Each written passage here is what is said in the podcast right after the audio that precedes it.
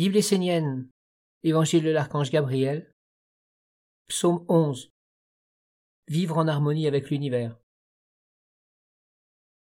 L'homme vit dans un cycle de vie.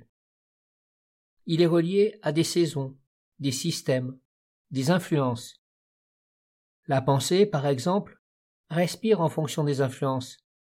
Elle n'est pas la même en août ou en décembre. Celui qui vit en dehors de ces cycles, des rythmes de la nature, perd des forces qui se trouvent en lui, une communion avec le monde divin, une sensibilité, une clairvoyance, une subtilité d'âme.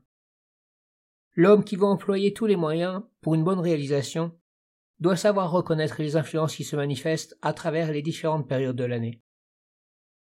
Travaille ce qui doit être mis en œuvre en fonction des saisons et des influences.